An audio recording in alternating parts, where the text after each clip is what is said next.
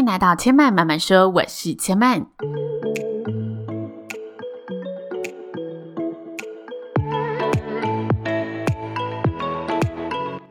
目前频道在 Apple Podcast、Spotify、KKBox 以及 Google Podcast 都听得到。喜欢的朋友欢迎帮千嫚订阅并留言评论，让更多人可以认识千嫚慢慢说喽。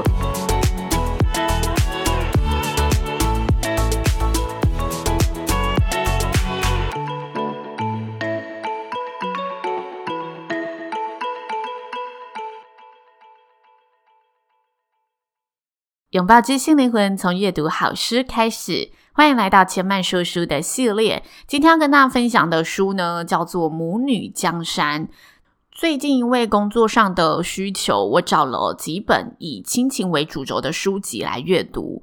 在友情、亲情和爱情当中，我觉得亲情是最难梳理，然后最私密，也有着最多说不出的纠结情愫。最多悲欢离合的故事在里头，所以在看这本书的时候，我的心情是很容易跟着书中的故事起伏跌宕的，一下子觉得心头酸酸的，一下又感到心窝暖暖的。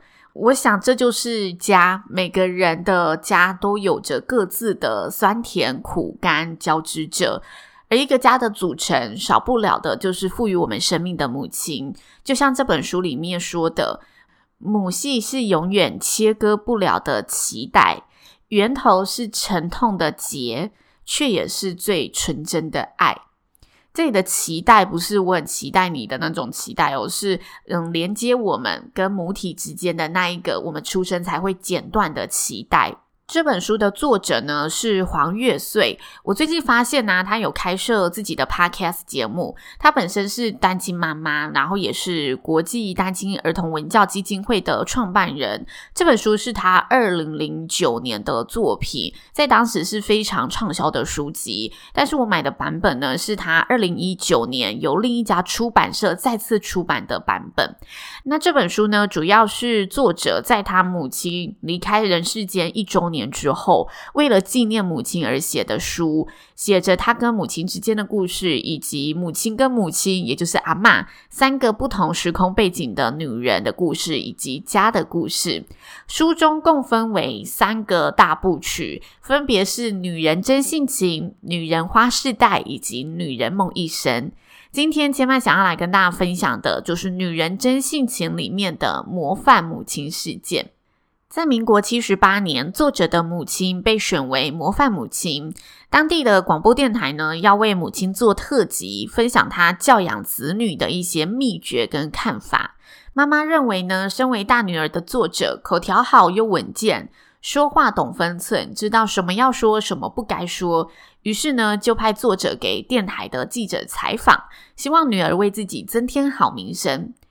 于是呢，作者就接收了这个任务，到电台里面给记者采访。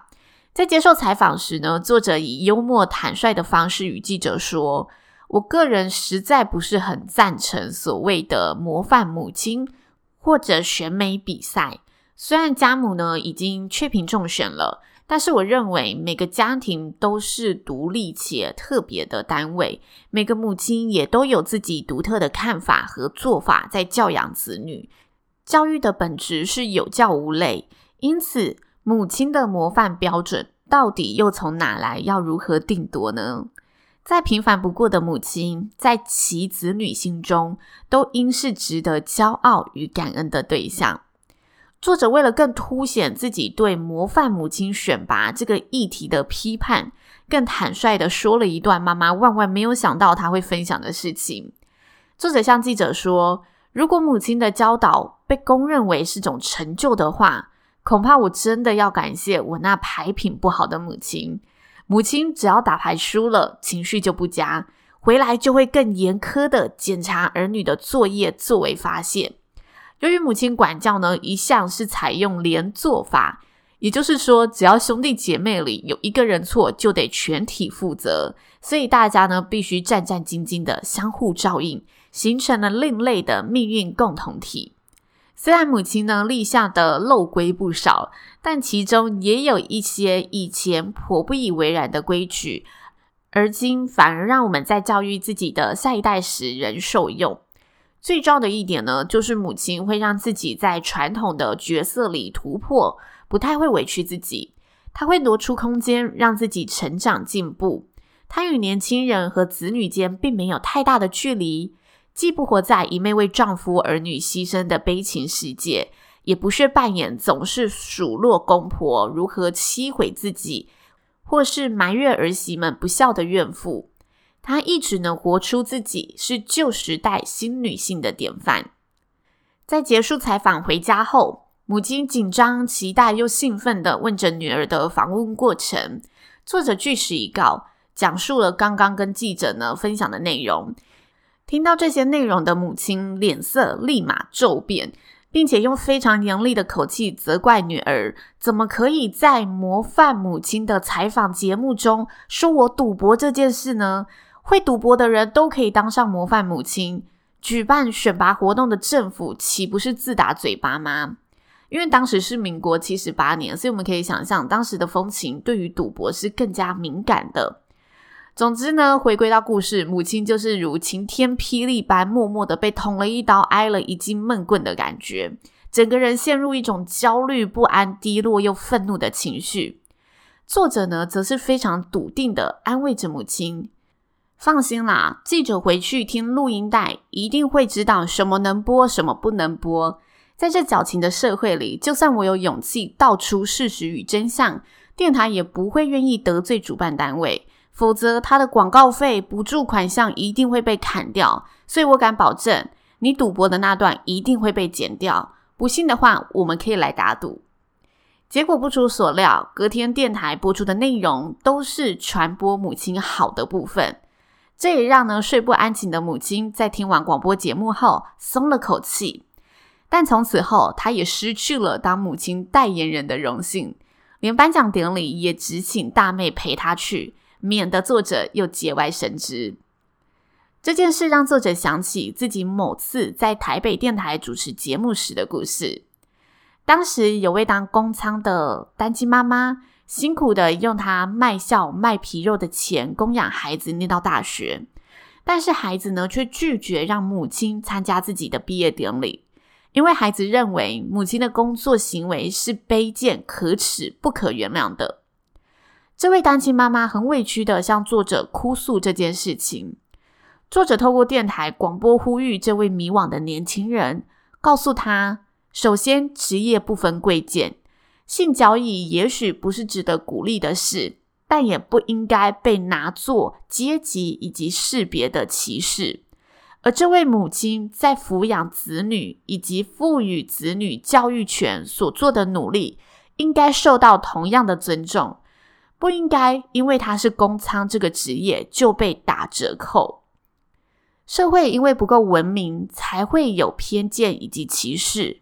而为人子女是受惠者，应该体谅以及感恩母亲的奉献以及牺牲。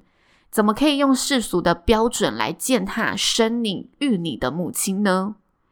别人或许会因为无知而歧视他，但唯独你。身为子女的你没有资格，因为你无价的生命是来自他冒着分娩危险的代价，而你成长的过程是他委屈也未必能成全的一部血泪史。作者呢，甚至在节目上责备他是一个高学历低 EQ 的人。没想到呢，在几个星期后，作者意外的收到了一封信。寄件人表示，他要由衷感谢作者，将他自己因为无知而套在身上数十年、严重扭曲与错误的价值观以及道德偏激认知的枷锁和亲情的心锁全部打开。信中的字里行间都是这名青年的告白以及感谢。最后他说，当他觉醒后，重新换个角度，以忏悔和感恩的心来看母亲。才发现母亲真的很美，美的连隐约藏在发根的几许白发都亮出了微光。这是作者在书中《女人真性情》第一部曲里面分享的自己与妈妈间模范母亲的事件，以及多年后成为了电台主持人听到的单亲妈妈的故事，也是千嫚在这个章节当中印象特别深刻的故事。我觉得每个家都有着母亲的故事，因为我们的生命都是母亲怀胎十个月所诞生来到世上的生命。无论我们与母亲的故事会是什么，可能有悲有喜，或是有爱有恨，但是我们都无法抹灭有母亲的怀胎十月，才有我们这一个生命的事实以及恩情。所以我特别选择了这一个章节与大家分享，也希望大家会喜欢。那千嫚慢慢说，今天就说到这里喽。目前频道呢，在 Apple Podcast、Spotify、KKBox 以及 Google Podcast 都听得到。喜欢的朋友呢，也欢迎在现在收听的平台上帮千嫚按下一个订阅键，支持一下。如果有任何的心得，也欢迎可以到 Apple Podcast 上留言告诉千曼，或者私讯千曼的 IG 叫做知性生活家刘千曼，与千曼分享你的故事，你想说的话喽。那千曼慢慢说，今天就说到这里了，也邀请大家下次再来听我说喽，拜拜。